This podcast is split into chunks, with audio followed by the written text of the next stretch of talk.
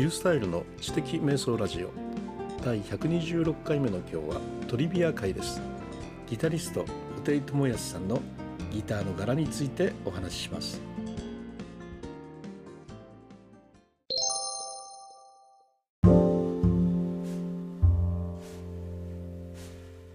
布袋寅泰さんですね。あの元ボーイのギタリストで私たちとほぼ同世代のえー、方でありながら全く年齢を感じさせないパワフルなギターを弾いてくださる方としてですねよくテレビ等に出られています。2018年でしたかね2018年の、えー「紅白歌合戦」その時はですね石川さゆりさんとですね天城越えで、えー、コラボしましたねあのバックギターを務めたというところで。和と洋のすごいコラボでですねもう本当にかじりついてみたのをねね覚えています。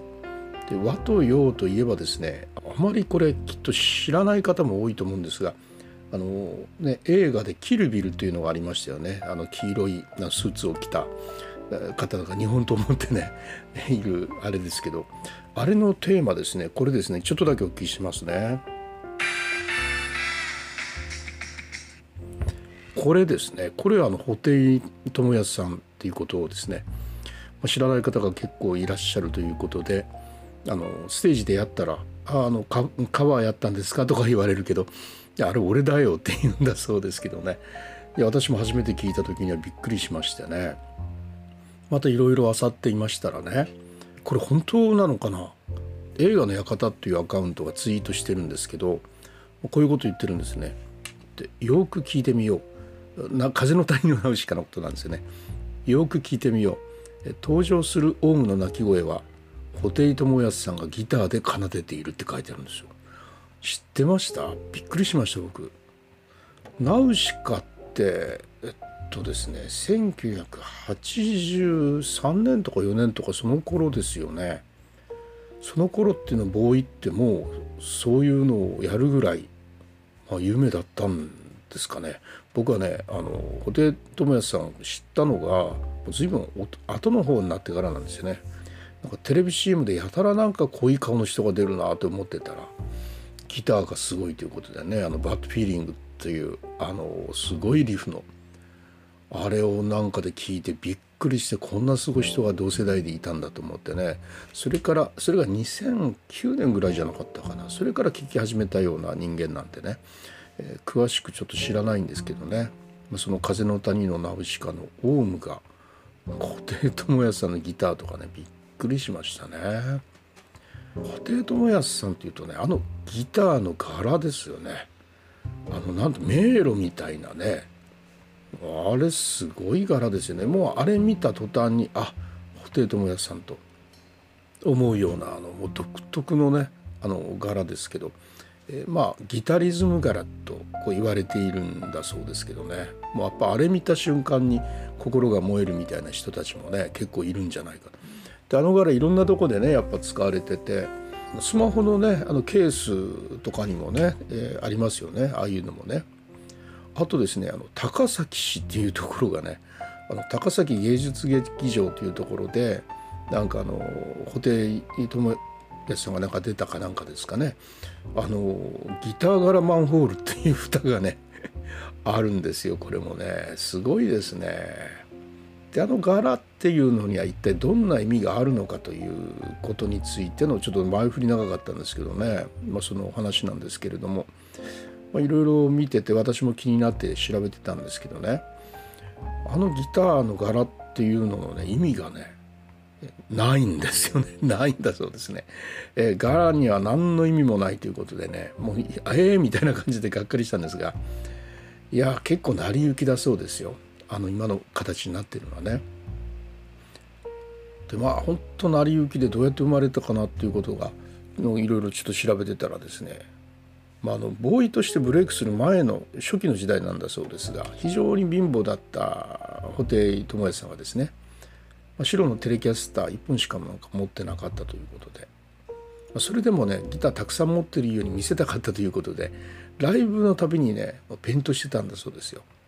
でそのペイントの中でね生まれた柄なんだっていう話ですね。でお酒飲んで書いたということなんですけどねまあ非常に本人がそれを自分自身で気に入って、まあ、長く使ってるということなんですけどねいやなんかね本当に、えー、面白いですね。またあの「ホテイ」っていう HOTEI と。これをずっと書いていったらあの結果できたという、まあ、これなかなかねいいですよね。もしかしたらそうかもしれないですね。直線がずっとつながっていくから。でも「O」が入ってますからね。あのあんな「O」なんていうあなるほど。あの四角四角で表現できてるのかもしれませんね。はい。でねえー、っとね実はそのデザイン2種類あるんですよあの白地に黒っていうのとね黒地に白っていうのとね2つあって、まあ、どちら見てもねかっこいいんですけどねあ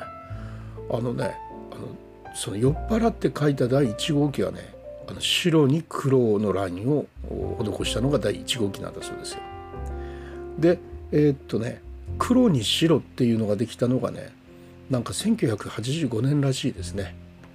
あのフェルナンデスがですねあの布袋寅泰のギタースポンサーとしてで、まあ、名乗りを上げた時に作った2本でこのうち1本がですね1号機と同じ白地に黒ラインでもう一つが黒地に白ラインということで作ったんだそうですね。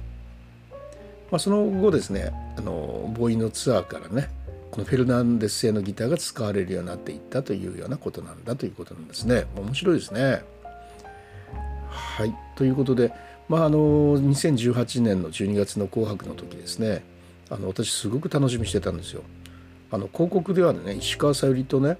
あの布袋のね2人の姿が写真で出て天城を得て真ん中に書いてありましてねでその時の布袋寅泰さんはギタリスト柄持ってるんですよね。わあすごい和と洋のねすごいコラボだと思って楽しみにしてたんですが、まあ、残念ながらねその日の、えー、平成最後の「紅白歌合戦」での天城越えではギタリスム柄は見られてませんでしたけどね。はいということでね、えー、なんでこんな話してるのかというとね今ずっと喋ったのは僕があのあるブログに書いていた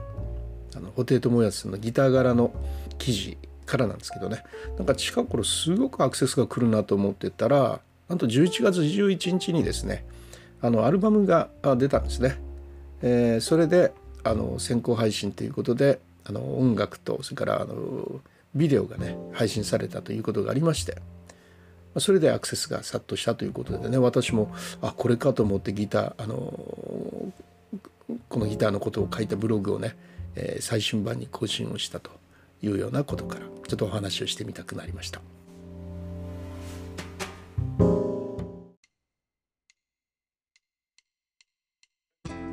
はい、いかがだったでしょうか？あのトリビアにふさわしい話ですよね。あのまさか酔っ払ってね書いた結果だとかね、えー、あったしあとオウムの鳴き声が布袋寅泰だったとかねこれ本当かどうか僕知らないんですけれどもねあのツイートにそれがありましたの、ね、それとか、ね、マンホールの蓋とかね 面白いですよね。まあ、あの本当に、えー、もうすぐ60歳になられる布袋寅泰さんですねもう本当にシニアの星ですねしっかり頑張っていただきたいなと思ってね私も頑張ろうと思っているところです。それではまたリュースタイルでした。